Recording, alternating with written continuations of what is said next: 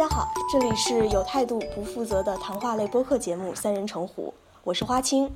我是杂艺。嗯，今天我们请到了一个特别高端的一个嘉宾，嗯，先请他跟大家打个招呼吧。呃，大家好，我是子博。差点忘了自己的名字，嗯，对呀，对，名字好尴尬。嗯，对，子博你好。对，我现在在伦敦给听众朋友们发来一声问候，大家好。嗯，对我们这个节目实在是就是走向了世界，呃，现在是全世界各地的呃声音都出现在我们的节目里面。嗯，下次什么时候找个非洲好望角的什么，给大家来做个直播。对，而且嗯，我们的话题好像也一这个调性一路走向了特别沉重的这个话题里面去。上次说了疫苗，然后这次打算说一个更沉重的话题，对就是恐怖主义。哦耶，可以 happy 一点对呀。因为这个词儿一出来就觉得挺恐怖的。本身就是一个恐怖主义这样子一个名称。其实我们对恐怖主义可能没有，我觉得我和花呃我和杂艺吧，可能没有特别特别深刻的认识。对，对，但是我们不是在身边会出现的一些事情。对，相比而言，我在伦敦这边的感觉会更明显一点，因为去年一直到今年，在欧洲都发生了好几次大规模的这种。恐怖袭击事情，然后我周围都有有同事当时在巴黎出差呀什么的，都会都会有影响，所以感觉还是比较明显的。而且英国政府本身也是发布了，就是到现在为止都是恐怖袭击最高警戒的一个预警。哦，对他们一直在说，就是现在我们需要问的问题不是恐怖袭击会不会发生，而是应该问什么时候会发生。所以基本上已经，他们为了确保民心的安定，已经告诉我们肯定会有恐怖袭击发生的，所以大家就不用担心了。啊，意思说还会有一个预警的存在，就像天气预报的那种预警一样对呀，就什么黄色预警、红色预警啊。现在英国是哦，是啊，黑色预警就已经 就是最高等级。对，就已经没法再预警了。哎，其实英国好像是不是感觉还好点儿？因为这几次听说都是在欧盟其他国家，巴黎、布鲁塞尔。对，因为毕竟英国是不在大陆上嘛，所以那些犯罪想犯罪分子想流窜过来还是有一点难度的。但是因为之前零七年的时候，零七年还是零五年，英国也有一次大的一个恐怖袭击，就在伦敦，离我办公室。就是走路十分钟的一个地方吧。当时有一个双层公交车被炸掉了，然后上面基本死的死，伤的伤，就全部波及到。所以伦敦人对这个就心里面还是很很恐惧的一件事情嘛。嗯嗯，对，其实我就是嗯，就是在纽约的话，感觉主要还是就是九幺幺的一些后续影响吧，就是嗯。其实，呃，一开始就是去参加参观参观博物馆，然后看一下当时的那些故事，看一下那些就是被融化的变形的那个就是钢筋，你知道吧？当时那个大楼里面的，嗯，然后我觉得对。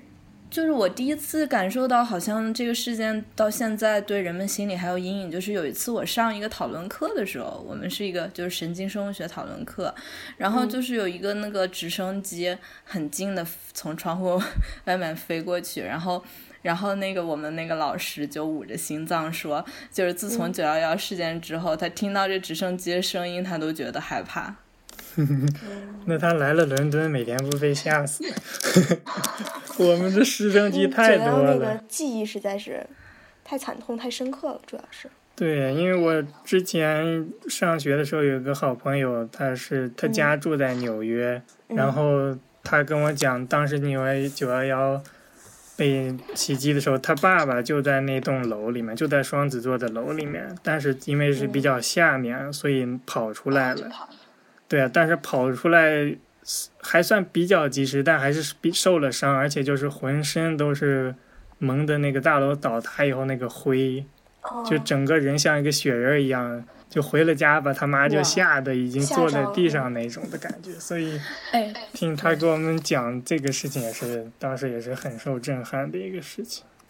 嗯，这种就是死里逃生，其实。对，真的是上辈子积了德了。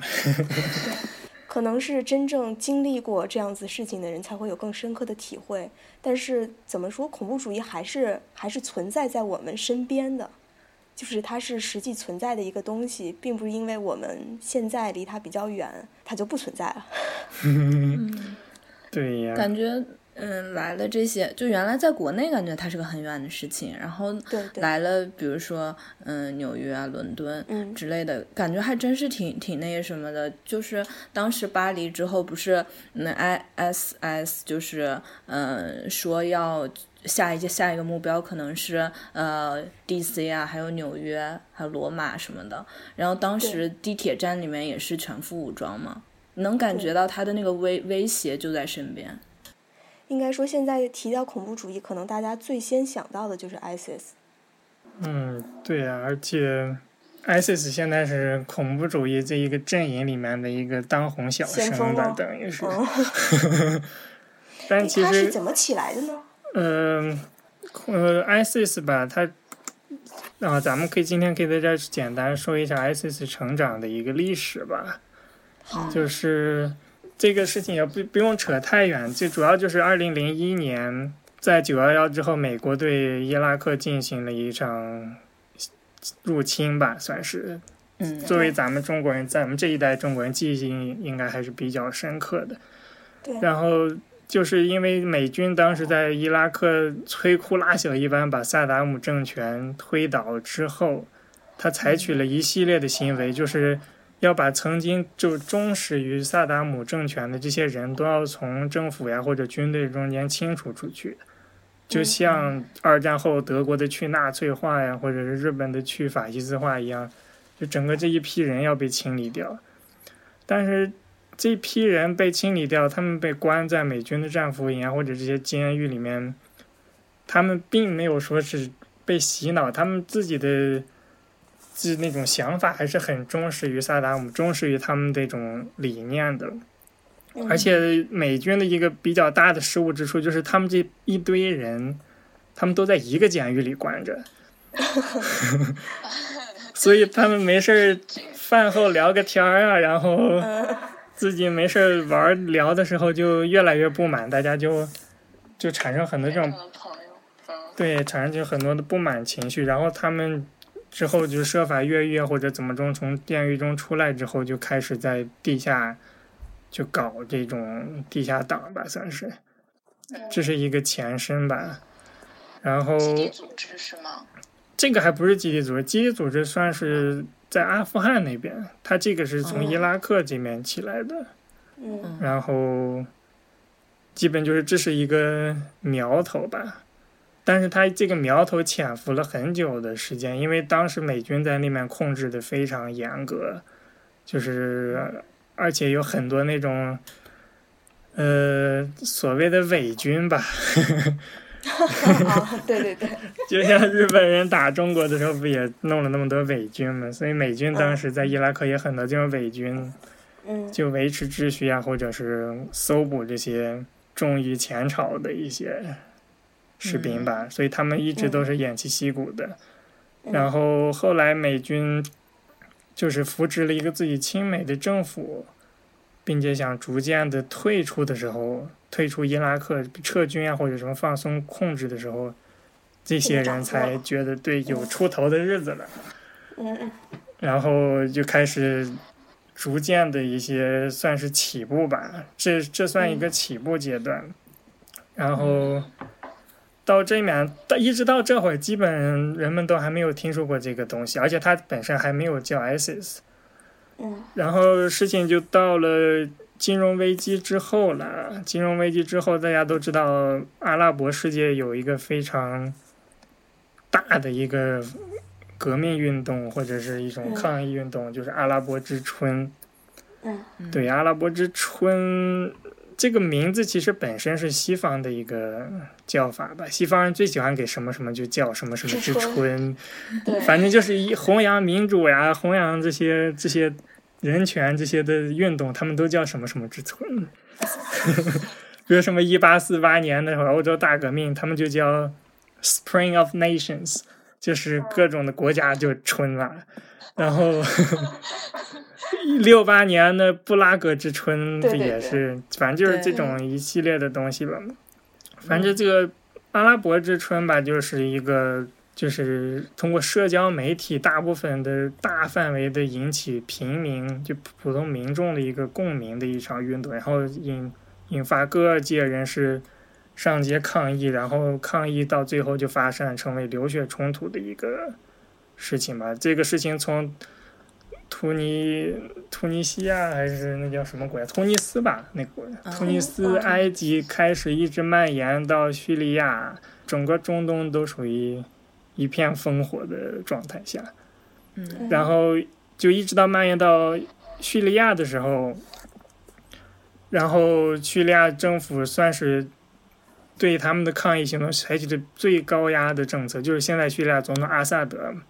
嗯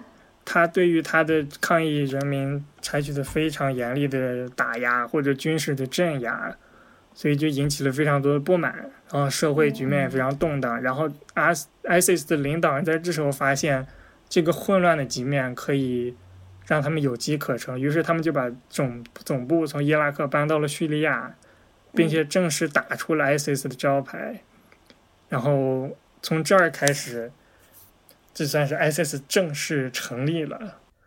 嗯反正就是从这一个成立的过程中，这一个阶段吧，大家看就是第一个 lesson 吧，像第一个总总？总结一些小的这种要注意的点吧。第一个 lesson 就是，就首先咱们要知道，就是权力的一个本质。权力的本质其实上是对于信息流通、信息发布的一个掌控能力。像在萨达姆的伊拉克的政权那种独裁的专制政权，所有的信息流通的渠道都是通向于萨达姆本人的。当萨达姆被从这些渠道中，被从这个渠道中可以说是挖出来以后，他那个渠道本身他并没有被肢解，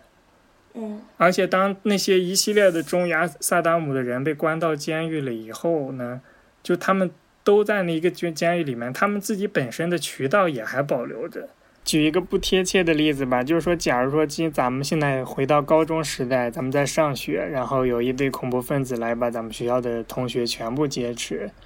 然后流放到一个荒岛上，让我们自己自生自灭去。想必大家刚到那个荒岛上的时候，肯定还会是和自己班的同学待在一起，然后以以班为单位做做一些去捡捡水果之类的活动。就这一个班，这一班二班这些班班级在那个情况下就是一个 institution。即使你把这个整个学校的这个 context 都拿掉以后，你把这些人还是那些人放在一起，他们这个 institution 本身还是会维持在那里。所以就像同理，就萨达姆被移移除掉之后，他的这些忠于他的这些人，他本身内部的这些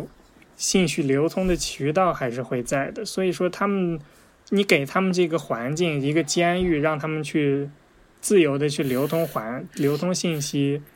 这本身就是一个算是一个温床吧，就可以给他们东山再起的一个机会。这是第一个 lesson 吧。所以就是，就你要想把一个权力的完全移除掉，你不光要移除那个权力的中心，你还要移除这些权力分散出来的各种信息流通渠道。嗯然后第二个想提到的一些问题就是，就是阿拉伯之春这一系列的这种抗议啊，这种对抗行为，其实本身怎么说吧，因为前两天我也看了一个 survey 吧，等于是对于阿拉伯人的一个测，那叫那叫问卷调查，对，然后就问他们对阿拉伯之春的这种看法是怎么样的。因为阿拉伯之春刚开始的时候，他们做这个 survey 的时候，有百分之七十、百分之八十的人觉得阿拉伯之春是好事儿，把我们从这种就是独裁政府里面解放出来了，我们发出了自己的声音，就这种。但过了这么多年，过五六年，到现在人们再去做这个 survey 的时候，就仅有百分之二十三十的人觉得这还是个好事，因为他这种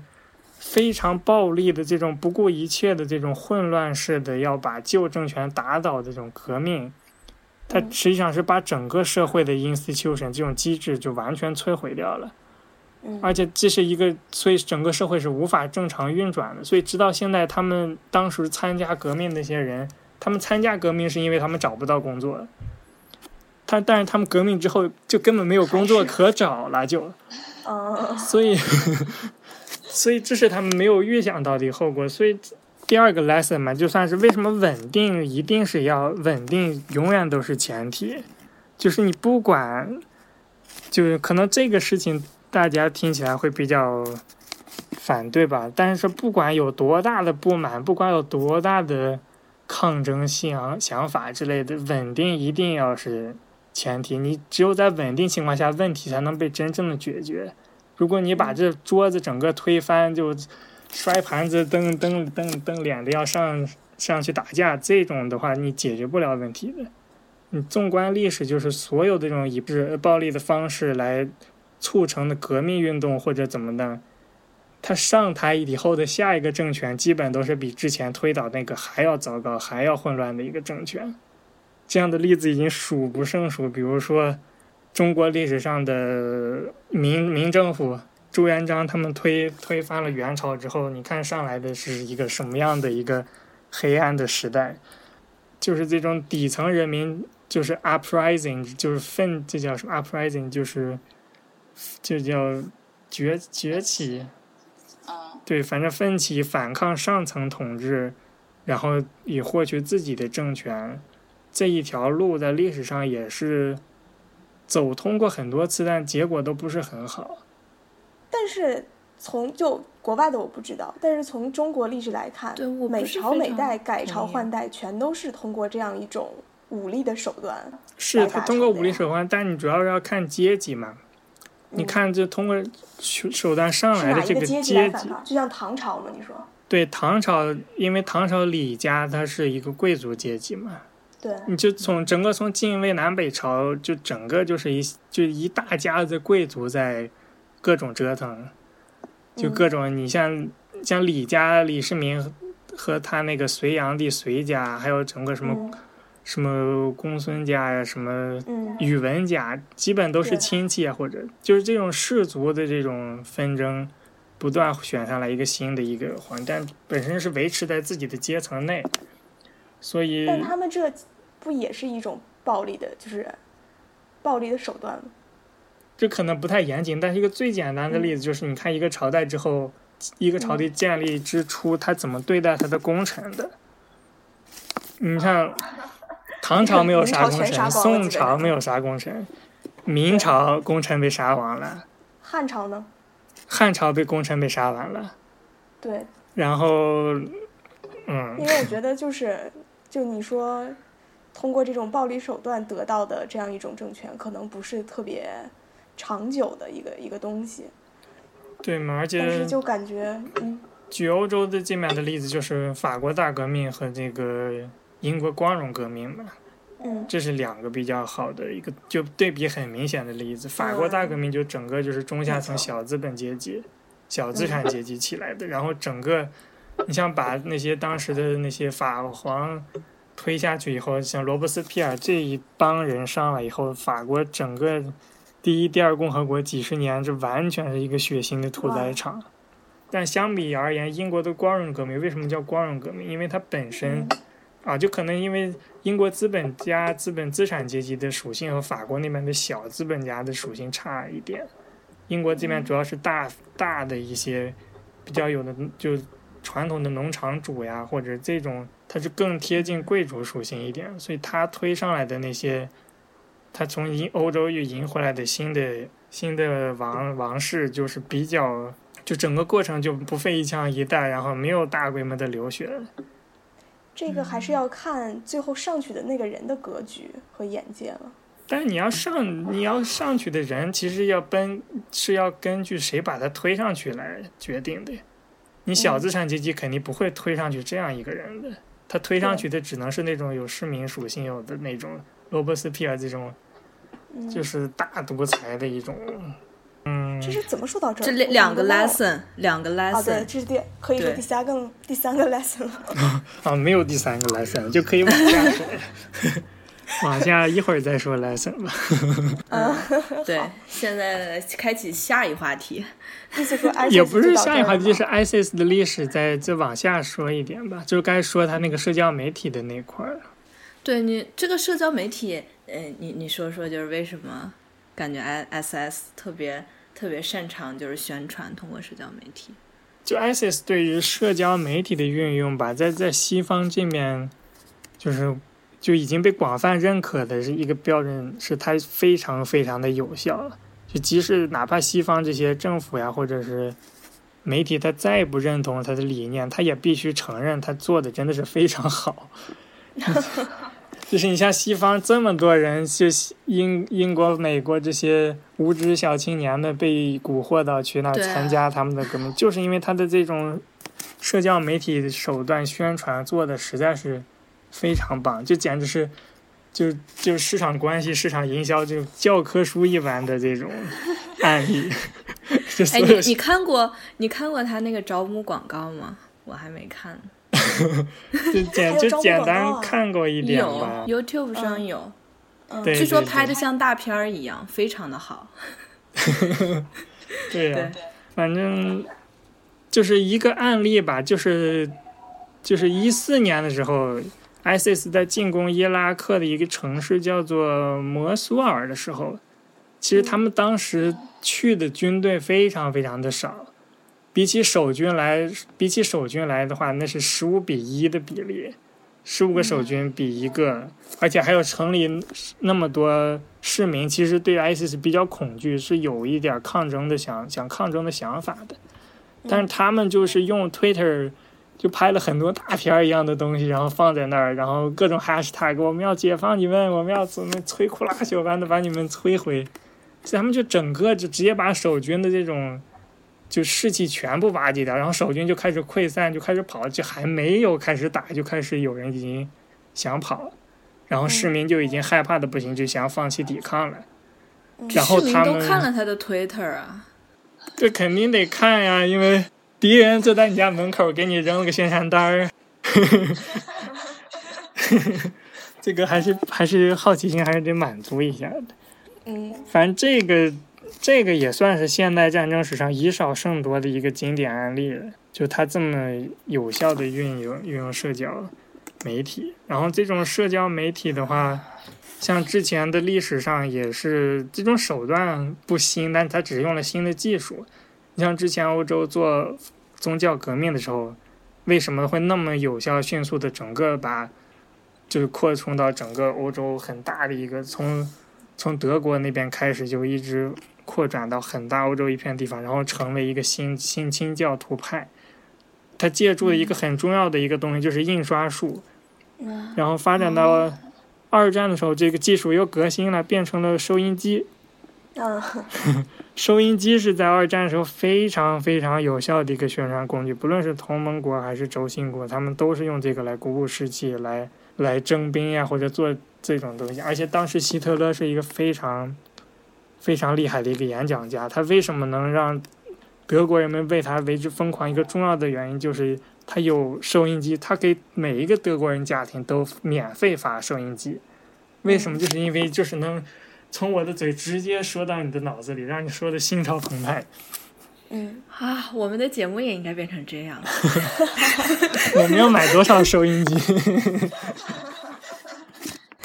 对啊，不过现在就是更好了，因为有软件了嘛。互联网对手机对，有软件不用下载，而且软件更好的一个更先进的一个手段，它就是它是以分布式的一个形式呈现给观众，它不是像之前电视呀、收音机这些是从一个点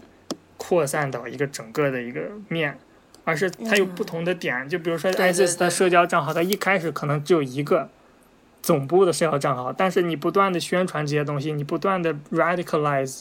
你的用户他们自己也可以成立一个自己的，用自己的社交账号成立一个新的点，然后用自己这个点再往出扩散。所以说到现在，就整个 ISIS 组自己控制的社交号，它其实不用花很大精力去维持这个网络，它已经有很多分布是自发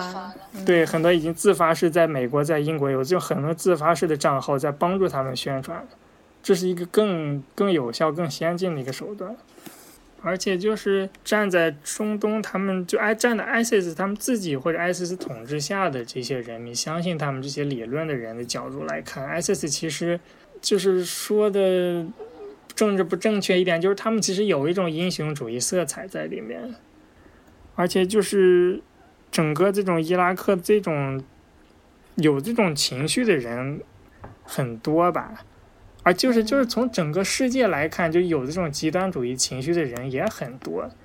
只不过是在中东，因为就中东它一种特殊情况，所以这种人会更多一点，而且会更容易被联合起来。嗯，然后，毕竟就是想想，如果咱们作为中国人，咱们每天自己在过自己的日子，平平安安的，谁会想着去拿着自自己身上捆满炸弹去炸美国人去？他肯定也不会。人们又不傻，他没事干，为什么要去做这些事情？肯定是因为他自己生活过不下去了，他被逼无奈的选择上这样一条道路。你像当初伊拉克多么富，就比现在中国还要富有的一个国家，像被美国人糟蹋成什么样？你说他们心里会会不会有怨恨？对西方国家会不会有怨恨？为什么他们只针对西方国家做这种恐怖袭击？他肯定是有这种情绪在里面，因为西方国家对他们内政干涉太多，把他们生活完全摧毁掉，把他们的家庭全部破灭掉，他们不得不选择这种非常暴力手段，就是。我站我说这些，其实是想站在一个理性的角度，站在客观的角度来说。我也不是说特别就是反感美帝国主义，但就是他做的这些事情本身就没有正义可言的这些事情，你也不能怨人家，就是玩命的要去炸你。这个其实可以联系到就是恐怖主义的这个来源和产生上来。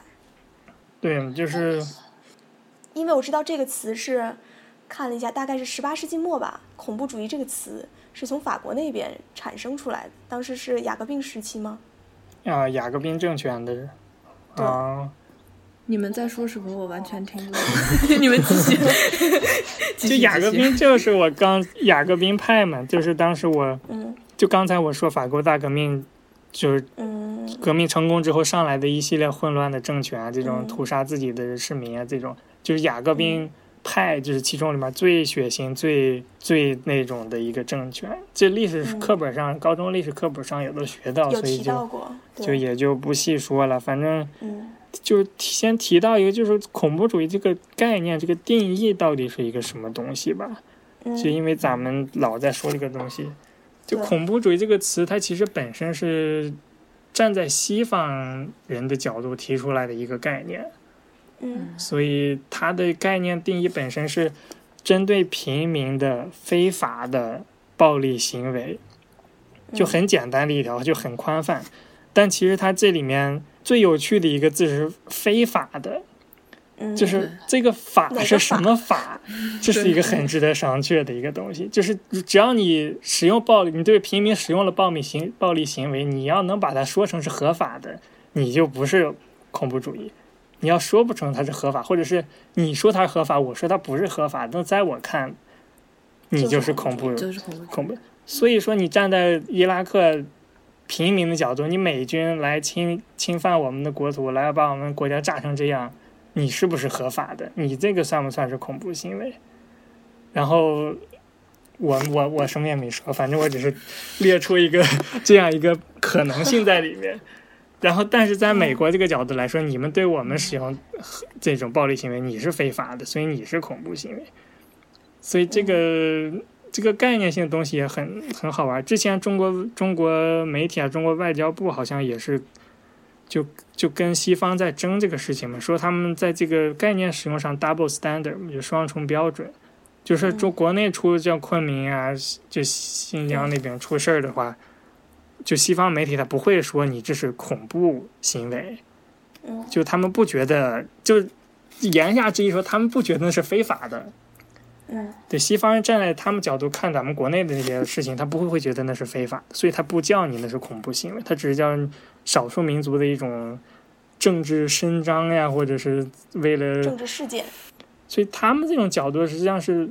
非常片面的一个角度，所以这个事情其实也跟他们没有多大争的必要，反正争的焦点就是谁有这个话语权，说你是合法的还是非法的。嗯因为美国现在是国际警察嘛，所以他整个 po- policing 整个世界，所以他最有资格说这个事情，所以咱们现在跟他争这个事情也没有多大意义。等将来假以时日，五百五十年、一百年后，等中国嗯如果能成为这个国际警察的话，美国对于中东做的这些事情，它可能就是另外一种的恐怖行为。嗯，所以其实哎我觉得这哎个东西和政治有太多理不清的这样一种关系。哎，我能问个问题吗？就是现在感觉恐怖主义的重灾区是在欧洲啊，就是难道说欧盟所有的国家都参与了对中东的这种战争吗？我我不了解这个史历史，我不知道为什么现在他们主要针对欧洲。没有，也欧盟肯定不是所有国家都参与，它肯定也是就美国几个小跟班儿，就最大的几个小跟班儿参与，像什么英国、法国这些的，所以这些国家也是首当其冲受到侵害的。但是因为欧盟这个比较特殊，它作为一个欧共体嘛，作为一个共同体，它有问题是应该是要一起面对的，就像一个小一一群小伙伴，就有福同享、有难同当的这种。所以，就是媒体上也会有一些声音吧，可能偏向一点阴谋论的，就是，就是美国其实，因为站在美国角度上，他是其实不希望欧盟变成一个很强大的一个整体的。从美国的利益角度上来说，他希望欧盟越松散越好，越效率低下越好。所以有一些阴谋论的角度，就是说美国把整个欧盟，呃，就是中东这边挑的一乱七八糟。其实一个目的就是想让他们冲击一下欧盟的这种东西吧，因为毕竟美国还是在大西洋那面嘛，东中东这边再乱，美国里面没什么影响，你把飞机查严点儿就行了，反正恐怖分子也去不了你们那儿。然后，但是欧洲这边可是切切实实的已经受到非常大的压力，从难民就是一个很好的一个例子，就是就是从过进去几年。就是从叙利亚那边、土耳其这种地方跑来了成千上万、几十万、上百万的难民在涌入欧洲，它这种东西在欧洲自己内部已经产生了非常大的分歧。像很多小国，像就比利时呀、这种荷兰这种小国，它根本本来是无力，就在国际社会发出自己声音，也根本没有想就把自己牵扯到这种大的纷争，并且现在因为在欧盟。所以也被牵扯进来了，而且他们根本就是应对不来。像这样一个小国家，你让他瞬间冲进去几万难民，他根本消化不了。所以现在欧盟整个内部分裂的，就是声音也是很大。你像英国六月份要举行这种退欧公投、全民公投嘛，就是一个最、嗯、最好的例子。就是英国已经，英国历史上就是这种，它毕竟是一个岛国嘛，它和。它和大陆上国家还是有一定的感情隔阂。他一看你大陆上情势不对，我马上撤，我马上把海峡给你关了，我不和你玩，我自己在那边做我的世外桃源。你们欧洲大陆上乱去吧。所以欧洲人、英国人骨子里面有这种想法，所以就是再加上欧洲现在经济也不景气，然后欧洲东欧那边那就是。找不下工作的人全涌到英国来，所以英国人本身对欧盟这个认同度也不是特别高，所以正好借借此契机，他们要想退欧嘛。六月份要公投，现在整个英国已经吵得上下一锅粥，就是在这个说这个事情。所以从目前来看，美国的一个战略角度是非常成功的，他们已经成功的把欧盟。就是已经瓦解了，就瓦瓦解到一定程度吧，但是看能不能最终的成功吧。当然，这也是比较扯的一个事情吧，也是可信可不信的一个东西。嗯，就是恐怖主义，其实看到很多人说跟就是一种政治上的游戏。一方面高举恐怖主义的旗帜，呃，一方面在有一些恐怖主义的所谓恐怖主义的行为，一方面又有反对恐怖主义这样一种行为。很多人说这只是跟政治有关系的，只是一种工具和一个筹码，为了得到更多政治方面的利益。对嘛？就是组长是怎么看这个问题？恐怖主义其实他做这种行为，他本身有他自己的目的在里面，而且他这种目的主要来说就是三个吧。第一个，他是想引起关注，就是想让世界上的人都知道我们有这样一个组织，我们有这样的一个想法，我们要想吓着你，让你 take us seriously，让你认真的看待我们。这是第一个第一个目的。第二个目的就是他为了影响政策，就是他想的是。如果我能把你这个，就是西方国家人民吓到，人民吓到以后，他会对政府做出发出他们的声音，就是想让他们政府减少对于中东的干预，撤军或者减少对内政的干预，然后他们就可以这些恐怖组织就可以自己控制中东地区，他们可以自己建立自己政权。反正影响西方国家的政策是他们第二个目的，第三个目的可能稍微。稍微不是很重要一点，他们想破坏西方的经济，这个可能确实没多大意思。你炸一个车，你炸个地铁，能死，能破坏多少经济？但所以主要来说是前两个，嗯，所以从前两个来看，他们还是很成功的吧？毕竟它是已经非常明显的引起了西方国家和民众的注意，而且有可能有很大的可能会影响到他们的政策制定。嗯，对，因为西方国家现在已经。非常的社会上非常分裂很严重，一方面是鹰派，就一定要强力的打压这些恐怖主义，然后用武力把你们全部收拾的听话，然后另一方面就是鸽派的那种，就是我们要原谅你们，我们还是爱你们的，然后 我们不会被你们吓到的。反正这个整个对于。社会是一种撕扯力比较大的一个东西吧，因为毕竟它是本身行为是很极端、很 radical 的一个东西，然后所以它对于社会人们自己的思想也会撕扯力比较大。然后就是恐怖主义其实自己产生的一个原因也是因为社会被撕扯，就是你从中东的国家，就是他们社会就。你像中东那么一个混乱的地方，它有多少的因素会在里面撕扯他们的社会结构呀、社会理念呀？你像他们本身传统那种伊斯兰的文化被撕扯掉，然后传统那种也不是传，就是之前的政治呀或者这种东西被外来势力撕扯掉，然后就整个社会已经分崩离析的一种东西。所以在这种混乱状态下是最好，就最方便产生这种极端组织的一种。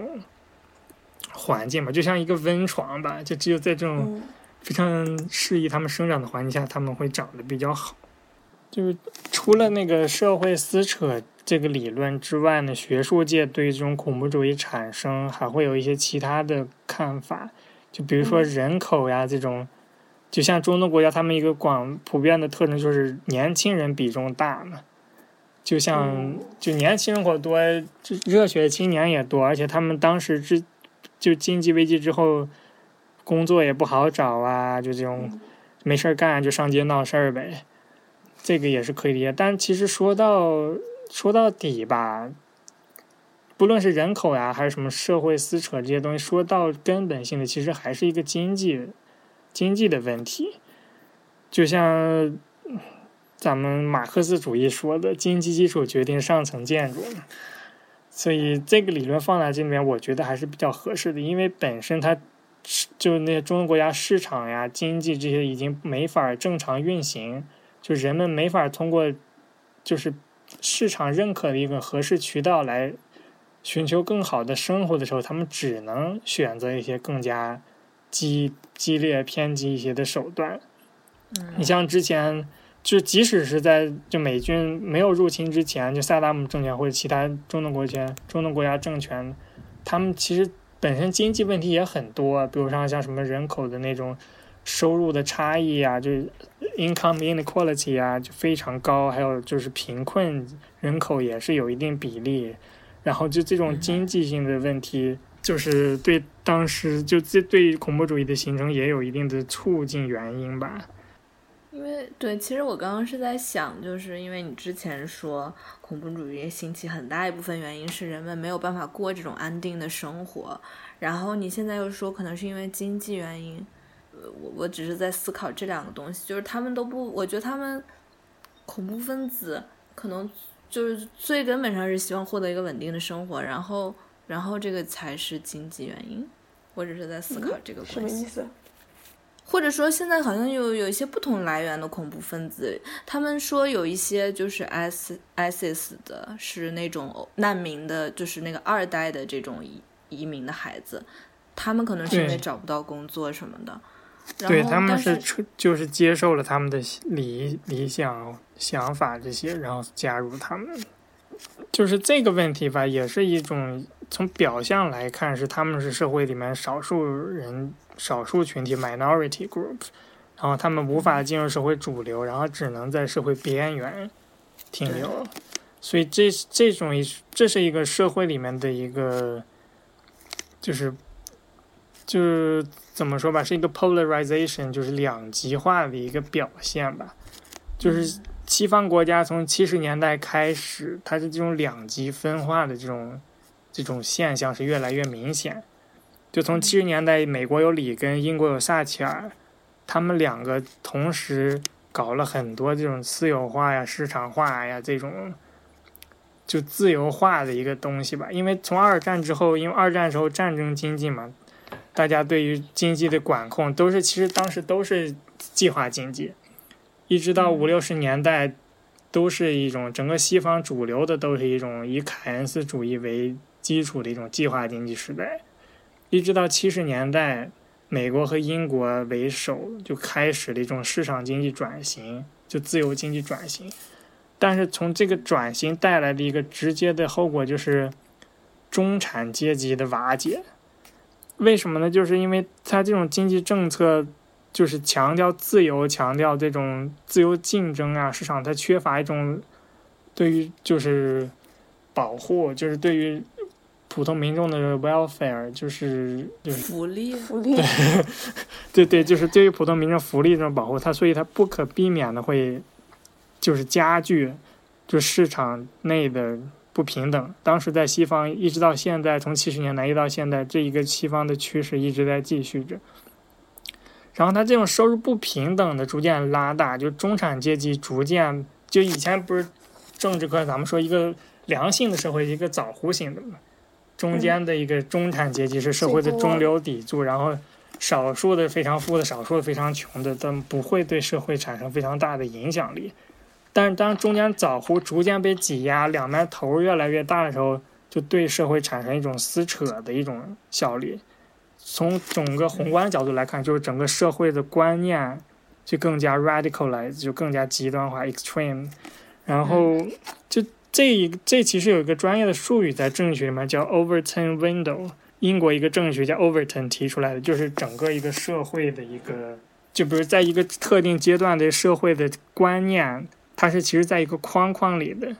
它在所有的观念如果落在这个框框里，它是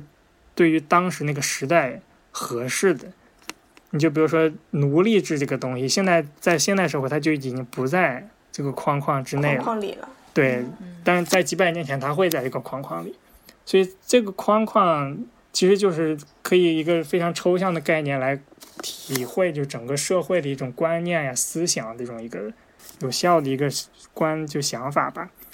就从七十年代开始，整个英英美为首的这种西方国家，它这个 Overton window 是不断被拉宽，就保守的更保守，就是就是自由的更自由一点。嗯这个深层的原因，就是就像跟我刚才说的，还是就是因为经济的原因产生的这种原因，然后从这从经济原因影响到社会文化的原因，然后从社会文化的原因，就也有影响到政策制定的原因。因为西方是民主政治嘛，民主政治它是要反映人们的思想的嘛。就当你人们的思想逐渐的向两极化、极端化的时候，你政客的思想也是会两就极端化，因为他要满足这些人的思想才能够才能够选竞选成功嘛，对吗？所以现在最好的例子就是美国的 Trump，还有英国的 Jeremy Corbyn，这两个都是在哪怕在十年之前看都是不可能登上就政治舞台中央的这种人。但是到现在，他们那种极端的观念已经能被社会那么大部分人去接受，